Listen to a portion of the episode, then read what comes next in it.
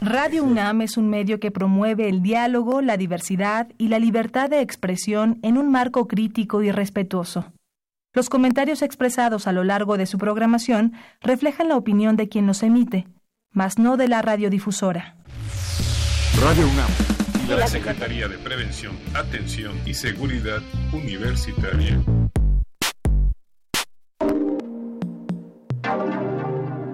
Través de la Dirección General de Atención a la Salud, presentan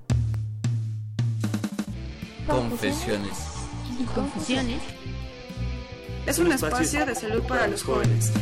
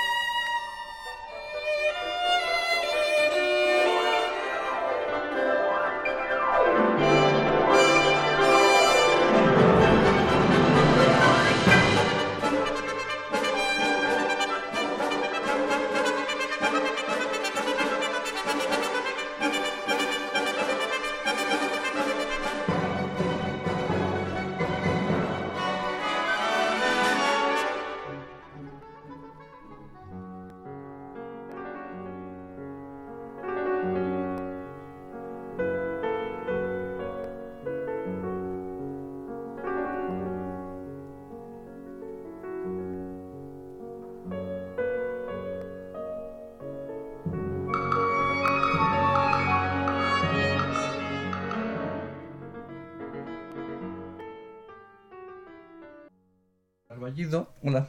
Hola, Guillermo, muchas gracias por tenernos todos aquí. Muy bien, Sergio. Y en los controles técnicos, Crescencio Suárez Blancas, muchas gracias. Con un tema, eh, ¿qué tema tenemos ahora, Sergio? Híjole, pues ahora sí que va a estar muy bueno esto. El tema de hoy, el tema de hoy es la salud femenina en la adolescencia, en, en el adolescente y adulta joven. Ese es el tema de hoy. Contamos con la presencia, como ya bien escucharon, de la doctora el, Mireya Elizabeth Sánchez Zamora, Angelina Leal Camarillo, Daniela Montserrat Farrera Herrera, Cristian Mejía Herrera y también, por supuesto, con Viviana Arellano. Muchas gracias a todos por estar aquí. Ahora sí somos muchísimos en la cabina. ¿eh?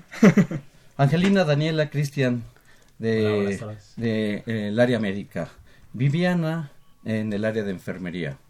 Y por supuesto, con esta eh, honorable presencia de nuestra doctora, de verdad lo digo así sinceramente, me da mucho gusto. La doctora, Mireya Elizabeth Sánchez Zamora. Pues bueno, ella es especialista en medicina familiar y jefa del sistema de orientación en salud en la Dirección General de Atención para la Salud en la UNAM. ¿Me faltó algo, doctora? ¿O eso sería? No, no, no, no. Eh, solamente que el sistema de orientación en salud, conocido como SOS, eh, actualmente es el Departamento de Medicina Preventiva. qué maravilla. ¿Por qué medicina preventiva? ¿Por qué? Porque se dedican a atender los problemas primarios y secundarios de la salud. Medicina preventiva es detectar, atender los factores de riesgo que, se presentan en la adolescencia. Y bueno, eh, son los que prácticamente estamos atendiendo en el servicio de SOS. Factores de riesgo, detección de enfermedades y atención de las enfermedades desarrolladas por estos factores de riesgo que presentan las adolescentes en esta etapa de la vida. Adolescentes y jóvenes. En Confesiones y Confusiones estamos para recibirles con esa inquietud para participar felizmente en este tema de salud.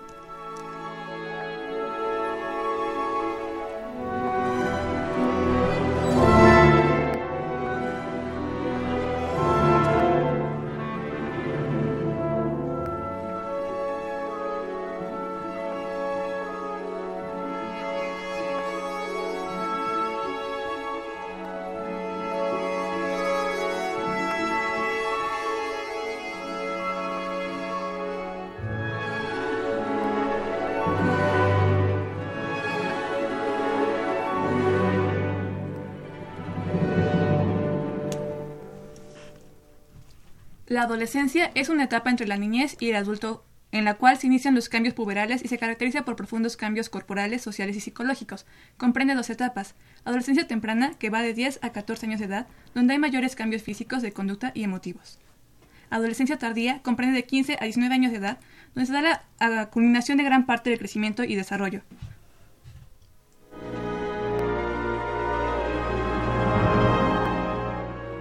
Hay una toma de decisión respecto al perfil educacional y ocupacional.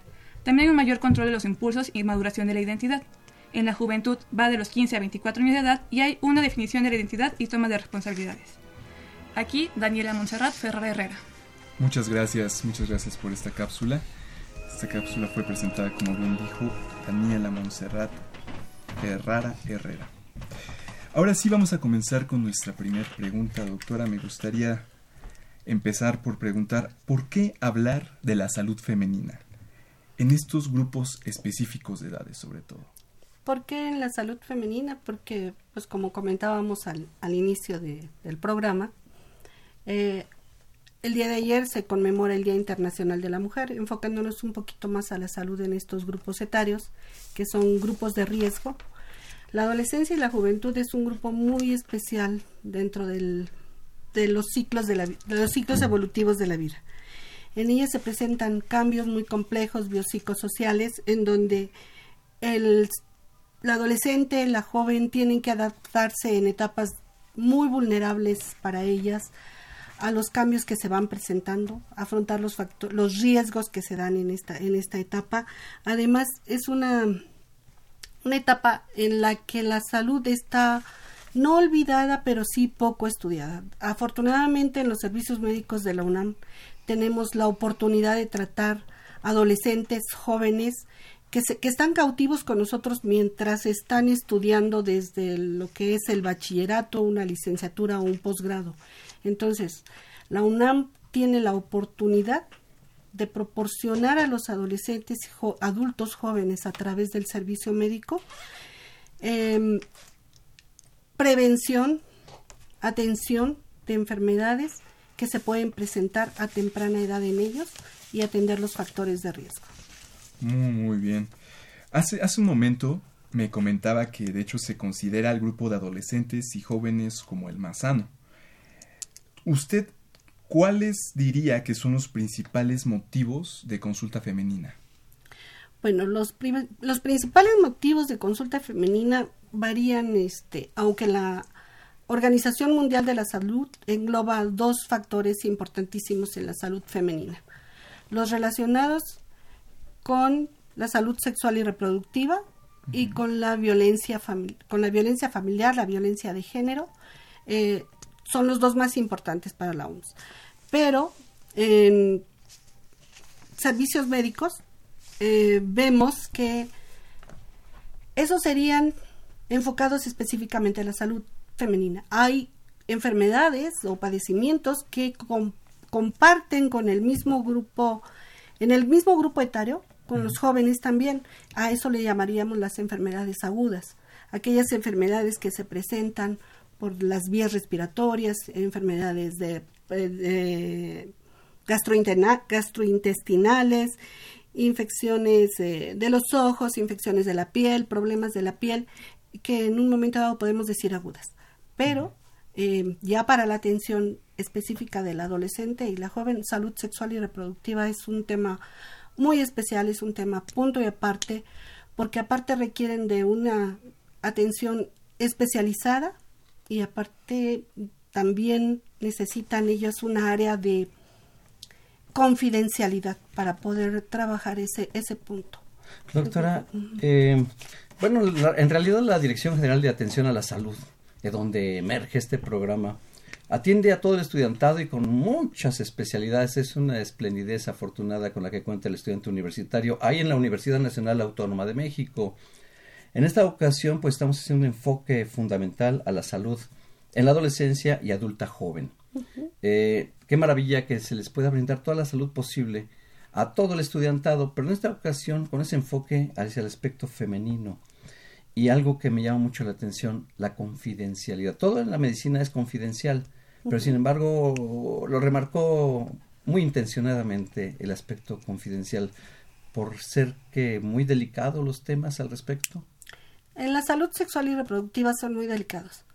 Eh, el médico tiene que tener esa empatía con el adolescente para poderlo tratar. Tiene que aceptar las decisiones que el adolescente o joven en un momento dado eh, decida sobre su salud.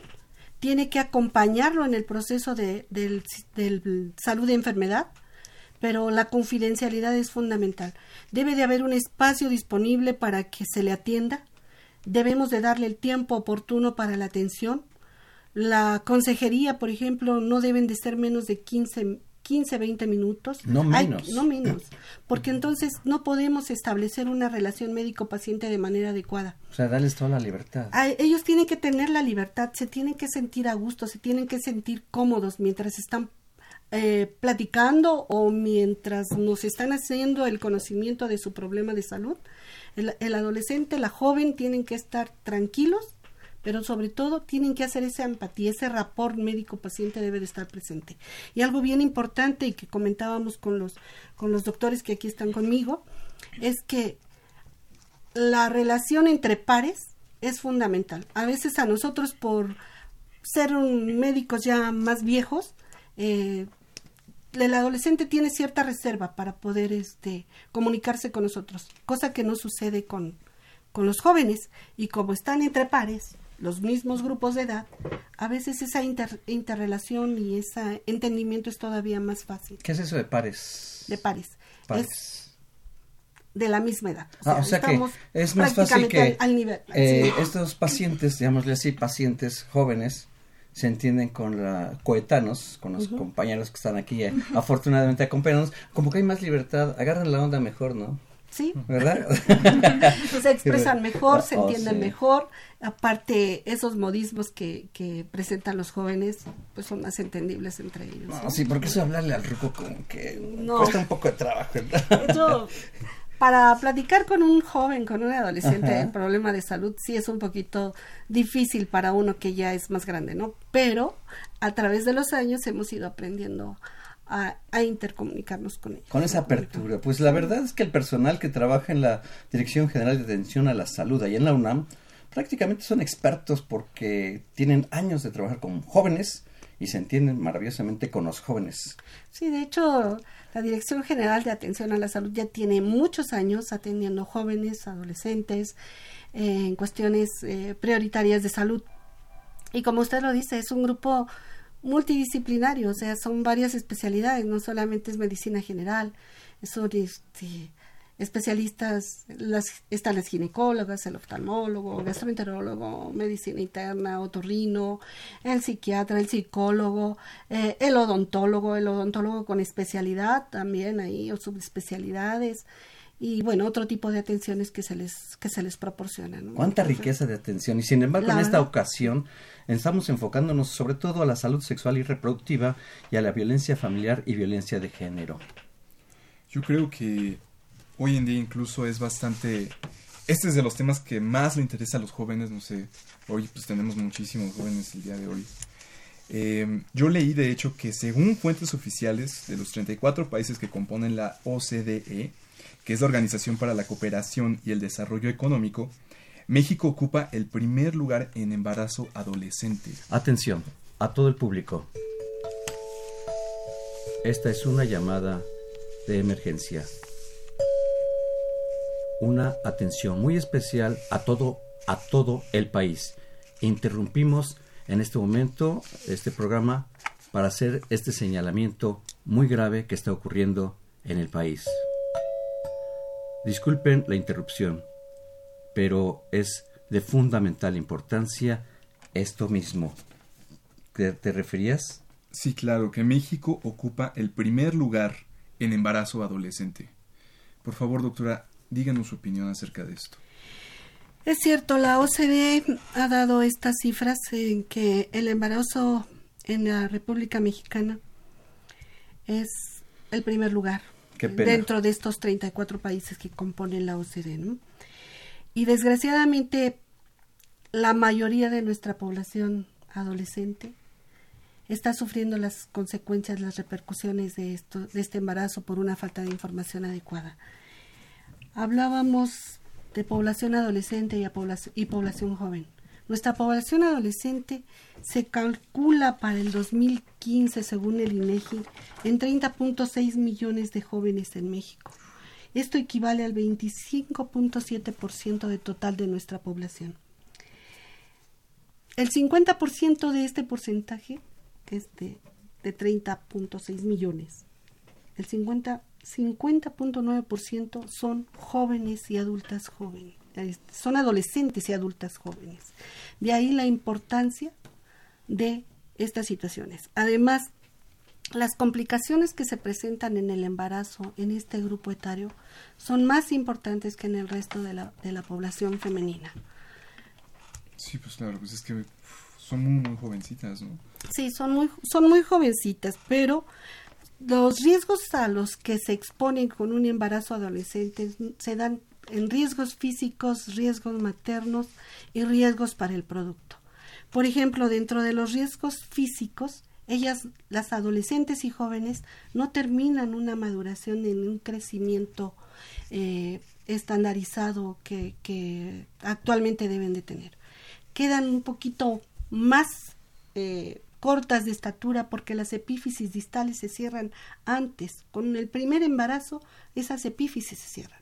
Cuando la adolescente tiene también problemas, por ejemplo, de salud dentales, las gingivitis, las periodontitis, los embarazos pueden complicarse y aparte repercuten en su salud posteriormente porque hay pérdida de piezas óseas, pero en la salud del producto también porque el embarazo se acorta, hay un embarazo prematuro, puede haber también alteraciones de hipertensión arterial que pueden o, alteraciones neurológicas, lo que conocemos como eclampsia, preeclampsia. ¿Qué es eso de eclampsia y preeclampsia? Eh, que se le sube la presión.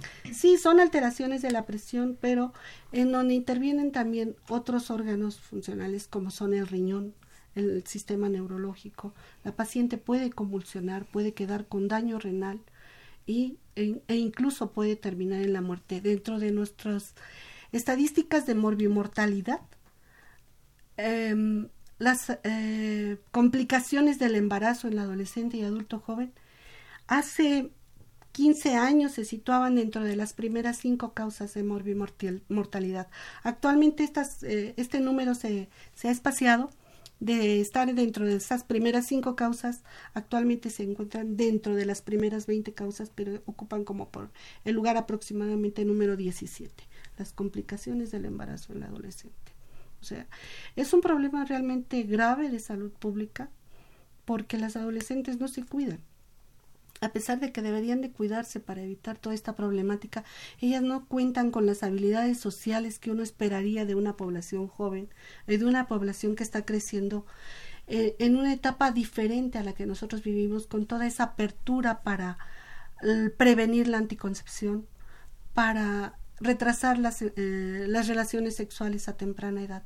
Y sin en cambio, las adolescentes nos siguen llegando embarazadas. Algunas cuando no terminan el embarazo, bueno, lo terminan en aborto. Afortunadamente, yo lo digo así, eh, el aborto les vino a abrir a ellos un panorama diferente porque anteriormente moría mucha mujer por el, por el embarazo adolescente. Actualmente, con los nuevos lineamientos que hay, pues la mujer se somete al aborto ya en condiciones adecuadas, en condiciones con un eh, profesional de la salud, en donde es atendida y es llevada hasta el término de, de, pues de, esa interrupción legal del embarazo que se tiene actualmente.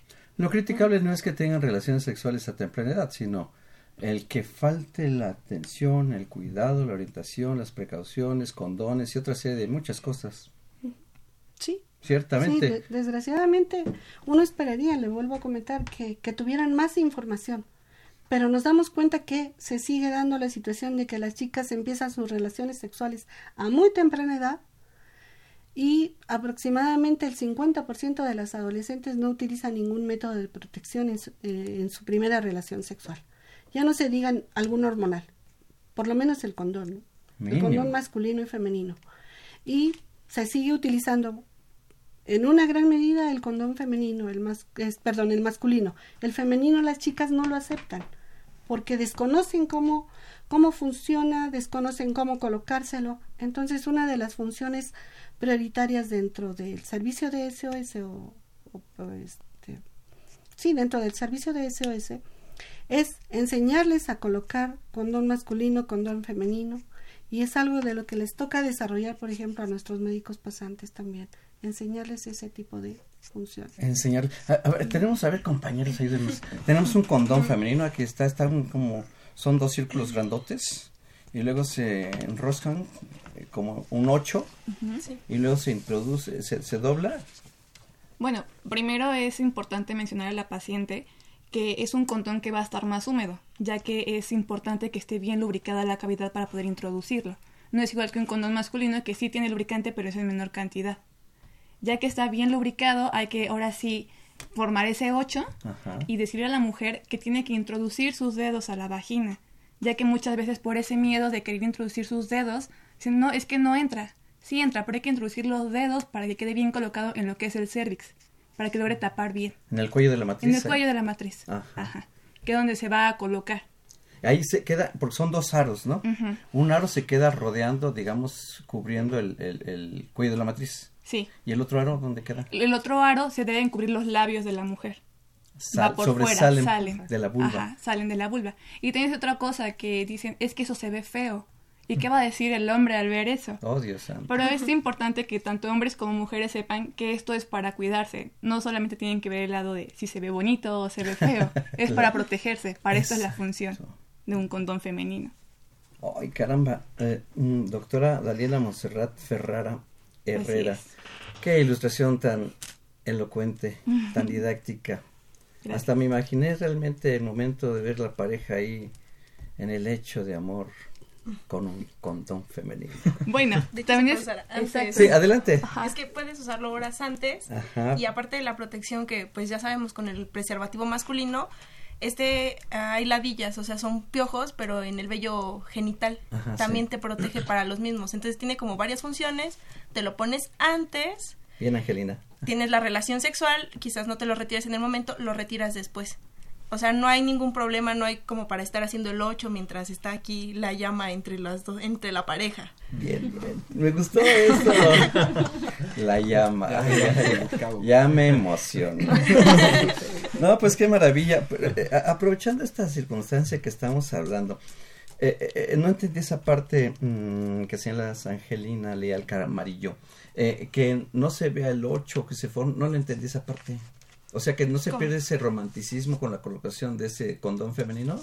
Exacto, por ejemplo, salen a una fiesta, horas antes se lo colocan y ya ah. no hay riesgo. O sea, que por ejemplo... O sea, puede estar bailando con el condón femenino ahí Exactamente, no hay ningún problema, no afecta en sus actividades de la fiesta o diarias o si tiene como una actividad de riesgo, se lo pone antes, tiene la actividad sexual y después se retira. No hay ningún problema. Y en ese momento ni se interrumpe ese idilio amoroso tan romántico, lleno de poesía, porque ya está todo preparado el camino. Exactamente. Qué maravilla. Pero ¿qué pasa si entonces el hombre dice, oye, espérame, mujercita, eh, nada más que usar el condón masculino? ¿Qué le tendría que decir la mujer? No, solo se puede utilizar uno de los dos. Si se usan juntos, se puede llegar a romper y no vamos a tener ni la protección de uno ni otro. Entonces, si ya se tomó la decisión de tener el femenino, solo se utiliza ese. Caray, qué maravilla. Muchísimas gracias, doctoras Angelina Leal Camarillo y Daniela Monserrat Ferrara Herrera. Ay, me imaginé ese momento romántico. Estamos en el programa de confesiones y confusiones. Vamos a hacer una pausa y regresamos.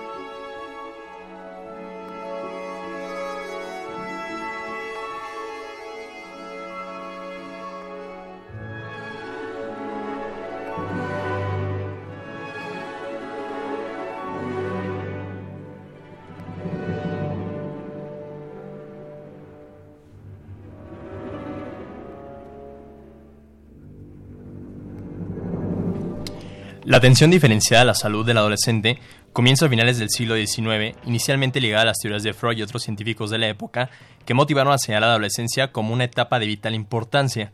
Después de la Segunda Guerra Mundial, debido a los cambios ocurridos en el cuadro de la salud, como introducción de vacunas, antibióticos y reducción de enfermedades infecciosas, se permite dirigir un nuevo enfoque a dicha atención.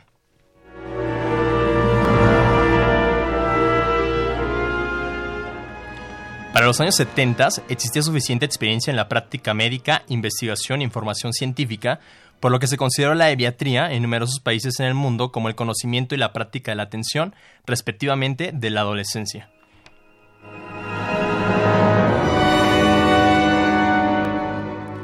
En 1994 se realiza la Conferencia Internacional sobre la Población y el Desarrollo en el Cairo, la cual contribuyó de manera significativa en considerar a los adolescentes como un grupo particular en la sociedad con derecho a la salud física y mental, educación y participación en la identificación y solución de problemas. Luego para ustedes, el médico pasante Cristian Mejía Herrera.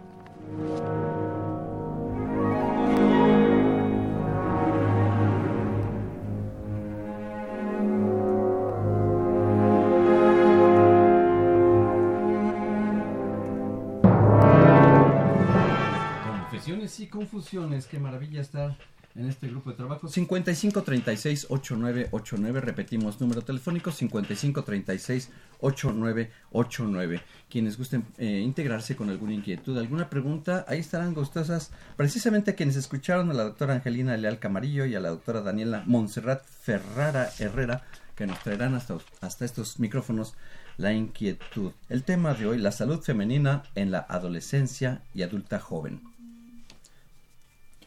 Pues esta fue una cápsula por Cristian Mejía. Ahora bien, eviatría. Escuché esta palabra. Platícanos un poco de qué, de qué significa esta palabra. Sí, mira, Sergio. Eh, eviatría, fíjate que a pesar de muchos intentos por tratar de mejorar la atención de la salud a lo largo del tiempo, eh, el adolescente era un, un personaje muy importante, sin embargo no se le daba tanta importancia ya que eh, no, se consideraba como un niño grande, lo atendían tanto pediatras como médicos internistas, pero estaba realmente volando en el espacio, ¿no? No existía una rama que realmente los adoptara y dijera, ok, voy a atender a estos eh, miembros importantes de la sociedad para ayudarlos en cualquier enfermedad infecciosa. Eh, la aviatría, como bien ya lo había comentado, empezó ya desde hace mucho tiempo, principalmente con los estudios de Stanley Hall, que fue un médico muy importante en el siglo XX, el cual este, favoreció de manera importante a que consideraba que los adolescentes estaban en una etapa crítica y posteriormente eh, muchos médicos aquí presentes sabemos que existen ciertas escalas como el famoso Tanner que eh, sintetificaba toda la información de la maduración biológica de los adolescentes.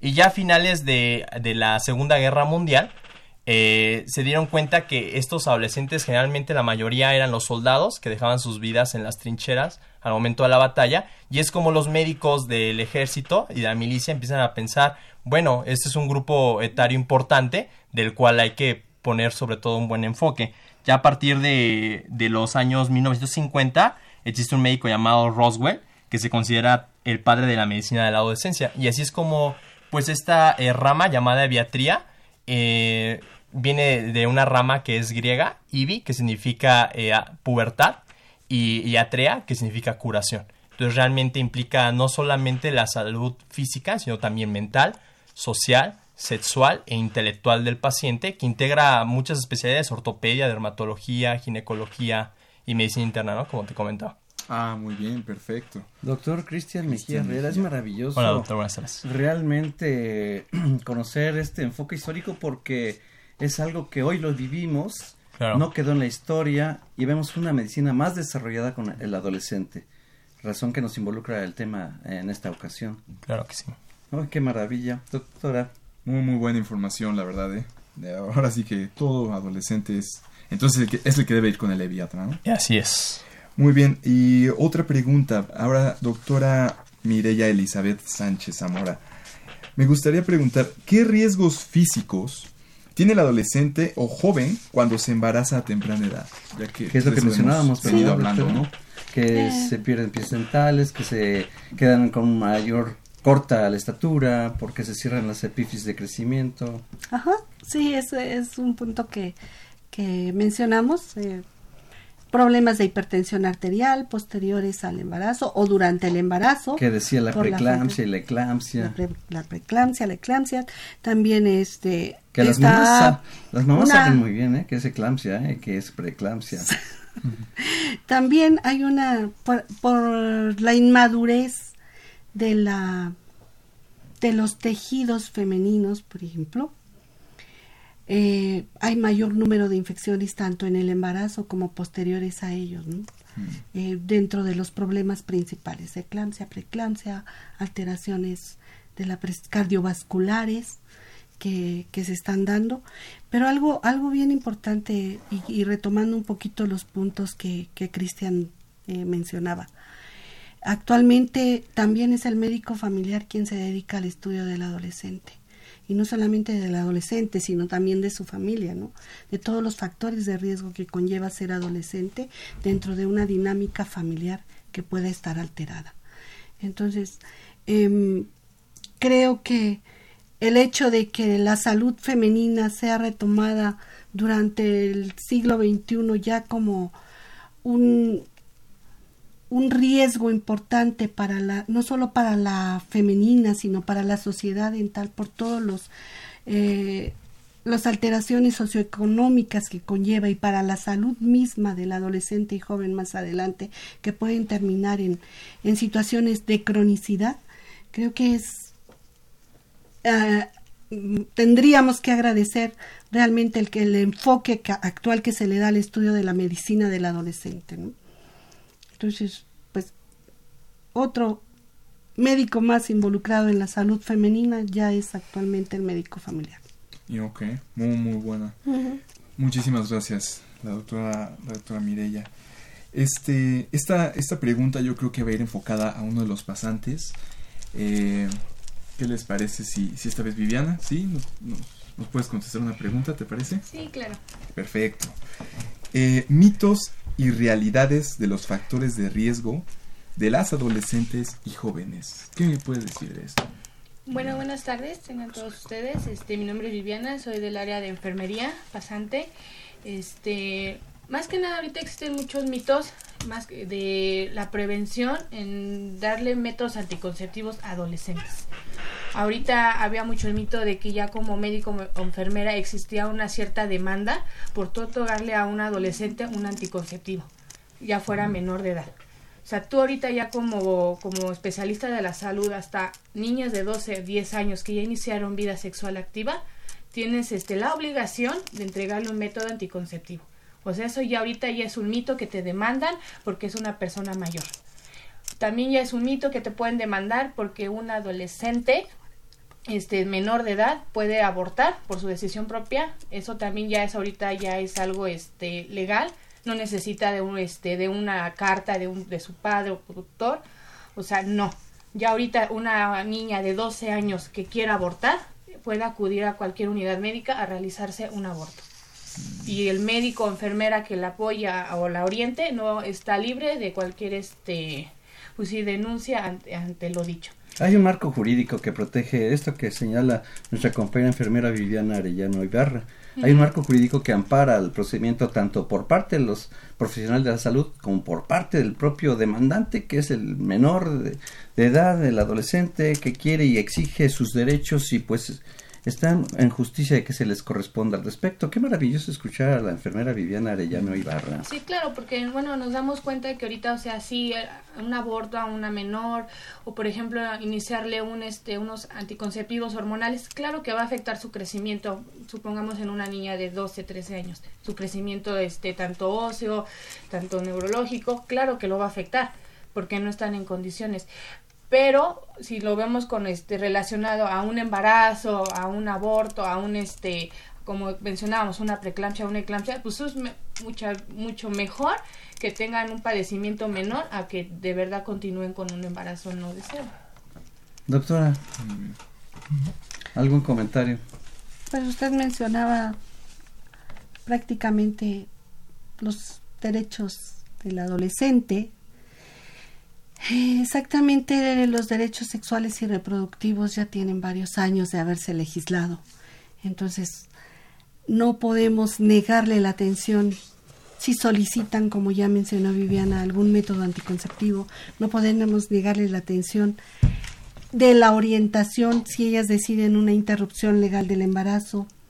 Además, hace cuatro años salió la norma oficial mexicana también específicamente para la atención de los adolescentes y jóvenes, en donde enmarca también los derechos sexuales y reproductivos de este grupo etario.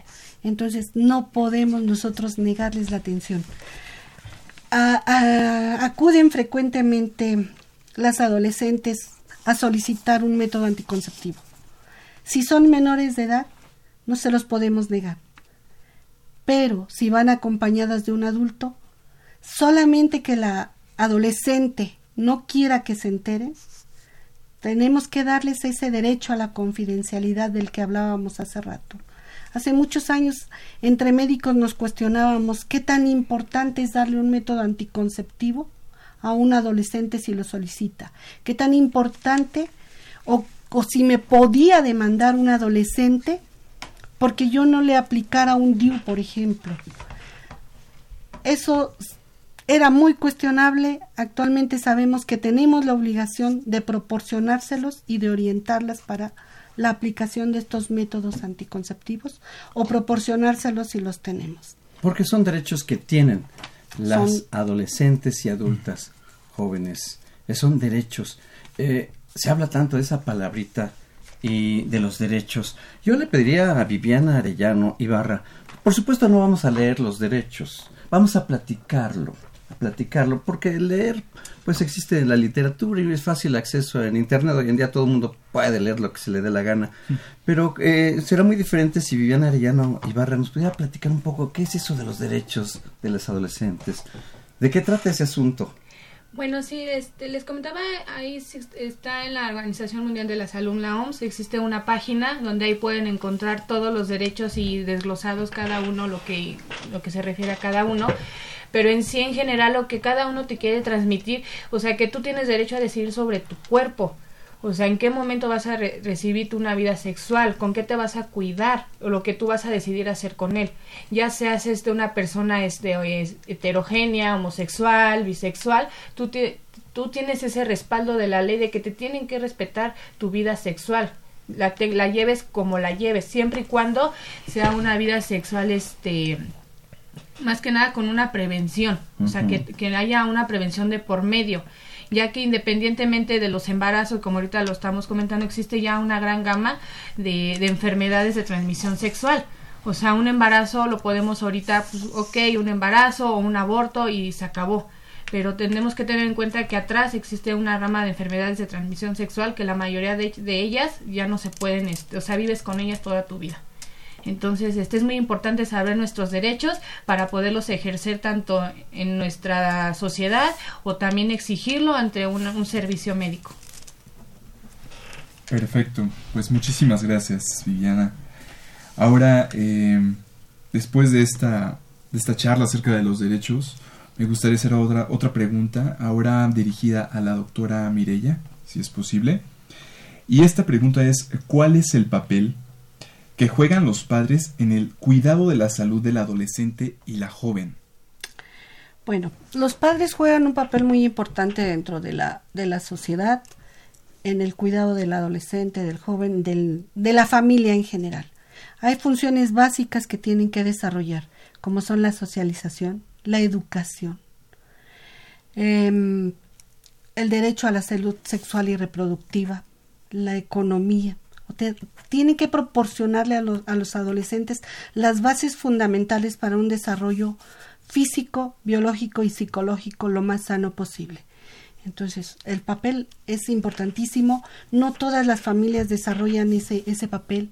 Va a depender mucho del tipo de familia, si la familia es nuclear, si la familia está contraída, si la familia es extensa, si la familia es uniparental, eh, son, son factores que son determinantes también. No es lo mismo tener solamente al frente a una madre de familia criando hijos adolescentes o jóvenes que tener una familia nuclear bien establecida, en donde los roles y las funciones están bien diferenciadas. Dentro de los puntos que, que acabamos de tratar de las funciones, Yo creo que todos son fundamentales, pero la educación es básica. La educación inicia en la familia, se sigue en la escuela y se reafirma en, la sociedad. Entonces, habiendo una escolaridad adecuada, habiendo unos valores bien establecidos, las funciones familiares que también quedan, quedan desarrolladas conforme a la misma sociedad las está solicitando para crear adultos y jóvenes sanos. Decir esto, doctora, doctora Mirella, es, es decirlo con convicción, y yo lo conozco a la doctora Mirella, conozco a su hermosa familia, maravillosa familia, y escucharla a la doctora hasta parece que estoy hablando de su propia familia, es que es eso, fincarle los valores, la educación, el amor de la propia familia, la cohesión, y todo eso es maravilloso porque permite tener unas bases muy firmes, muy sólidas, para que la sociedad realmente podamos cambiar, porque pues estamos viendo muchas consecuencias muy desagradables en México, pero producto de efectuarse lo contrario de lo que nos está señalando la doctora Mirella. Exactamente y precisamente. Por eso es bueno tener y reflexionar qué estamos haciendo bien, qué estamos haciendo mal, cómo vamos a mejorar. Por eso hay que ver confesiones, escuchar confesiones y confusiones. Y pues vamos a una reflexión, un puente, una cápsula y regresamos.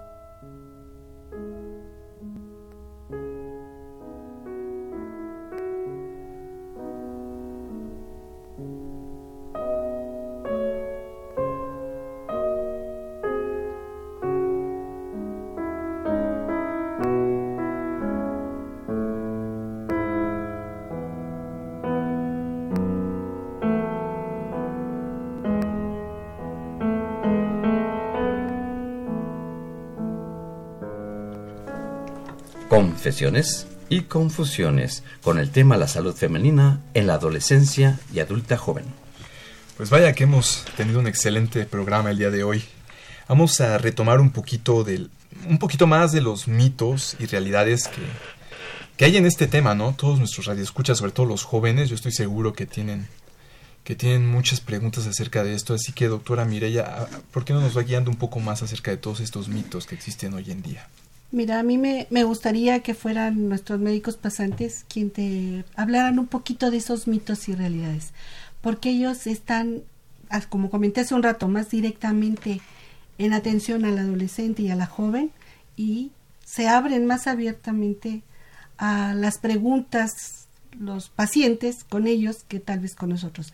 Me gustaría que Cristian nos hablara un poquito de alguno de los mitos que él ha encontrado dentro de, de su experiencia por el paso de la, en la de gas, que aunque es muy cortito, pero ya tienen algunas preguntas ahí que, que, que han ido acumulando ellos. Doctor Cristian Mejía Herrera, le escuchamos. Sí, mira, eh, quisiera tomar este un mito muy importante que yo considere y es el coito interrumpido. Eh, el coito interrumpido, para los que nos escuchan, bueno, básicamente es retirar el pene durante el acto sexual, mejor conocido como coito, y sin llegar a la eyaculación, quiere decir que la eyaculación sea fuera de la cavidad vaginal. Eh, entonces aquí vendría la pregunta si es mito o realidad que el coito interrumpido es un buen método eh, anticonceptivo. Bueno, pues antes que nada tengo que mencionar acerca de lo que es unos datos importantes para los que nos escuchan y es que realmente en el, desarrollo de los espermatozoides inicia a partir de los 13 años de edad y aproximadamente se llegan a formar 120 millones de espermatozoides en el testículo que van a estar almacenados en algo que se conoce como conducto deferente aproximadamente hasta por un mes y una parte más pequeña del epidídimo. Cuando ocurre la eyaculación, estos espermatozoides se van a dirigir por este conducto deferente hasta llegar a otro conducto mejor conocido como conducto eyaculador, que se va a combinar con dos líquidos muy importantes. En primer lugar, el líquido de las vesículas seminales, que es el que le da la, consistencia mucoide, y una mayor, menor parte que es por la próstata, que va a dar el 30% de lo que es el famoso semen, y este le da principalmente la característica lechosa. Entonces, ¿qué es lo que pasa cuando ocurre un acto sexual? Bueno, se genera una estimulación nerviosa que va a hacer que se impulsen estos espermatozoides almacenados en el conducto deferente, llegan hasta la uretra y se combinan con estos dos líquidos, que es el del líquido vesicular y el del líquido de la próstata, mejor conocido como líquido preseminal, ¿ok? Entonces, eh, hay varios estudios. Antes se decía que el líquido preseminal contenía cierta cantidad de, de espermatozoides. Realmente los estudios han mencionado que cada coito en una eyaculación liberas 3.5 mililitros en promedio de semen. Y este semen se dice que normalmente cada mililitro o en total contiene 400 millones de espermatozoides. Entonces aquí viene la duda si el líquido preseminal contiene o no contiene espermatozoides. Bueno, hay dos estudios importantes actualmente. Uno es una hospital muy famosa que es la Clínica Mayo que ya ha dicho que de 100 mujeres que utilizan el coito interrumpido, 28 de ellas van a tener un embarazo en ese año.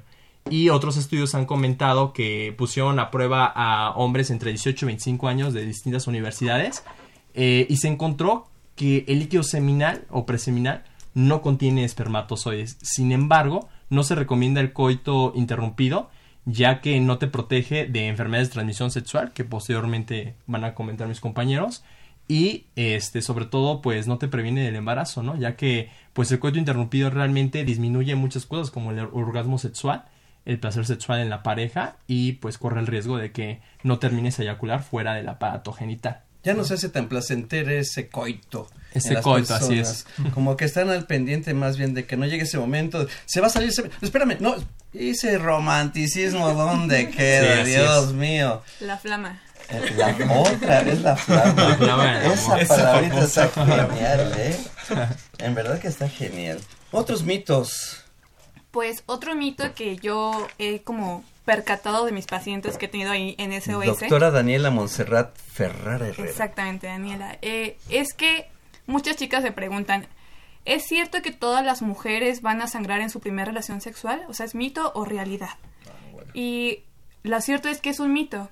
¿Por qué? Porque lo que, lo que te hace ese sangrar o no sangrar es que todas las mujeres en su anatomía tienen algo que se llama imen. Y ese imen tiene muchas características. Para empezar es un tejido mucoso, ¿ok? Eh, va a secretar moco, que es lo que provoca también hasta cierto punto lubricación, aparte de otras glándulas que tenemos en la vagina.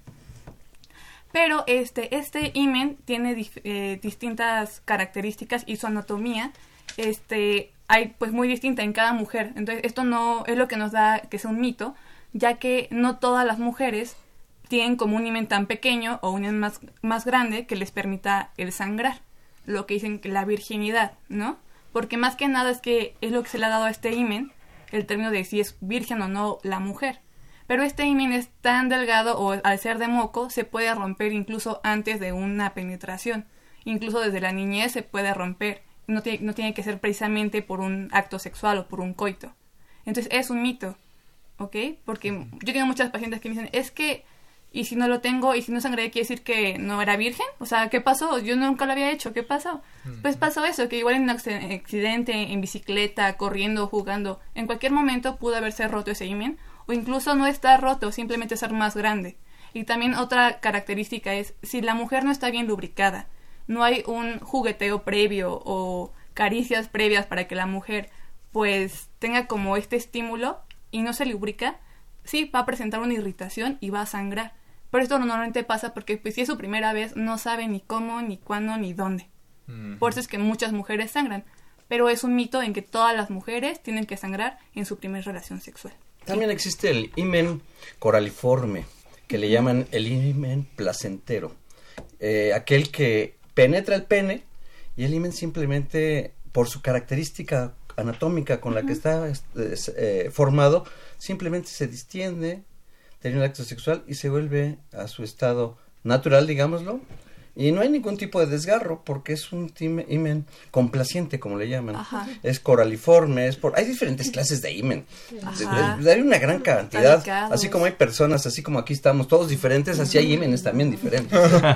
Exactamente. Más mitos, más mitos. Bueno, otro mito que me han comentado igual en la consulta es el uso de algunas drogas. Doctora Angelina Leal Camarillo. Sí, y, y luego tener sexo, o sea, como afrodisíaco.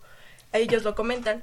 Y pues sí, se tienen múltiples ideas sobre el tema. Sabemos que hay múltiples drogas que inciden en el sistema nervioso central, lo va a estimular.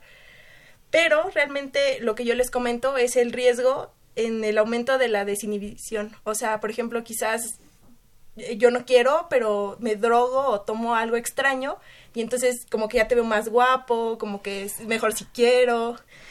Y eso es lo que los va a llevar a un exceso de euforia que a su vez los va a llevar a tener prácticas de riesgo, porque no se van a proteger, no van a pensar en tomar una pastilla o ponerse un condón femenino masculino como comentábamos. Y qué los puede llevar a pasar pues embarazo o pues hasta una infección de transmisión sexual que creo que se va a abordar un poquito más adelante. Entonces es importante que sepan que probablemente sí va a haber una estimulación al sistema nervioso central pero las pone en riesgo más que otra cosa más que el afrodisíaco es el el riesgo de no protegerse durante su acto sexual. Ay, estos estados eufóricos, tan placenteros, tan llenos de éxtasis. Oh. Créanme lo que sí. No sé qué voy a hacer, pero en verdad. Hace calor. Hace calor. Pero eh, eh, eh, llega a, generarse esas llamadas infecciones de transmisión sexual. A ver, ¿qué es eso? ¿De qué nos hablan, doctora Mireya? Bueno, las infecciones de transmisión sexual siempre han existido. Desde que el hombre es hombre, mujer, mujer, desde que hay relaciones sexuales. Hay condicionantes que las favorecen. Por ejemplo, el haber iniciado vida sexual activa a temprana edad, que ese es un gran riesgo de nuestras adolescentes y jóvenes. Las múltiples parejas sexuales que están teniendo, porque ya no son esas parejas que duraban por tiempos largos, sino que ahora pueden tener una pareja ahorita, una mañana, o pueden tener dos al mismo día. Todo va a depender de, de las características de cada persona. ¿Se han incrementado las infecciones de transmisión sexual? Sí. Cada vez vemos que la consulta está más llena de infecciones tanto en hombres como en mujeres. En este caso, las mujeres muchas veces ni siquiera se percatan que tienen un proceso infeccioso. ¿Qué es lo que los hace ir a consulta?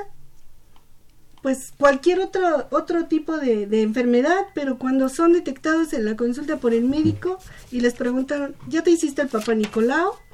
Y dicen, no. Tenemos los médicos esa oportunidad de mandarles a hacer el estudio y podemos ahí detectar algunos procesos infecciosos. ¿Cuáles son los más frecuentes actualmente o por qué están llegando más a la consulta las, las chicas con infecciones de transmisión sexual?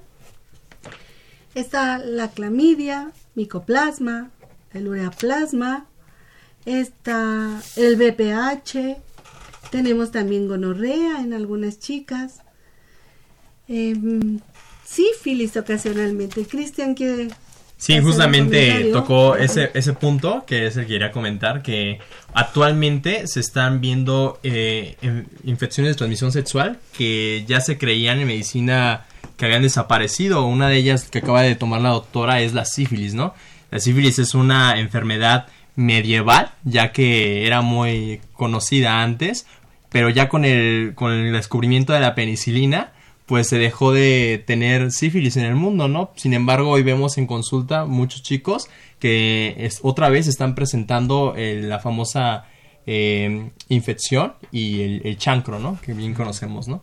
Fíjate que, Cristian, que eh, a mí en lo personal no me ha tocado mucho ver chancro. Me ha tocado ver sífilis secundaria. Las famosas sífilides que pueden aparecer en cualquier parte del cuerpo. Es... Llegan a la consulta externa y creen que es un problema dermatológico más sencillo y uno los revisa y dicen, pues no, son lesiones características de una sífilis, secundaria. Entonces, en eso también el médico tiene que ser muy acucioso para, en base a los riesgos que el chico o la chica está teniendo en sus relaciones sexuales sin protección, poder determinar si hay o o no esa, esa sífilis secundaria. Pero sí, este, en servicios eh, preventivos, específicamente SOS, lo que más nos toca recibir también son lesiones por BPH.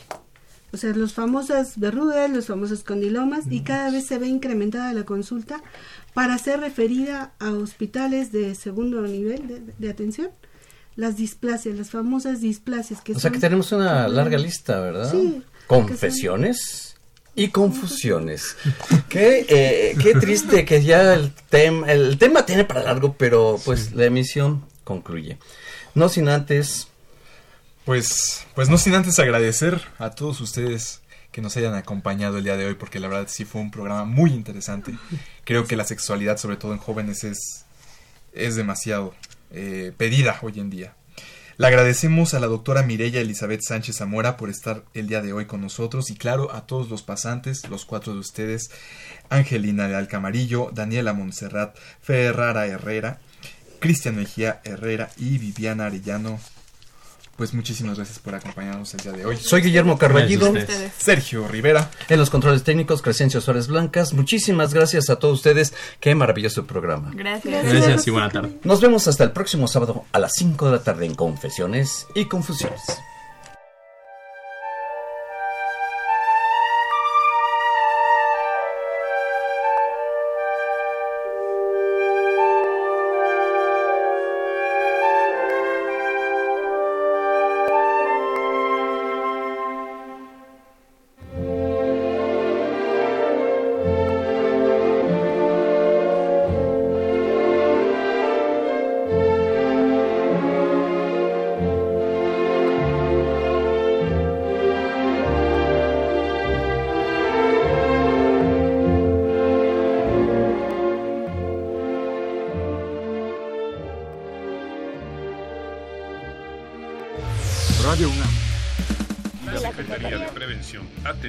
Seguridad Universitaria.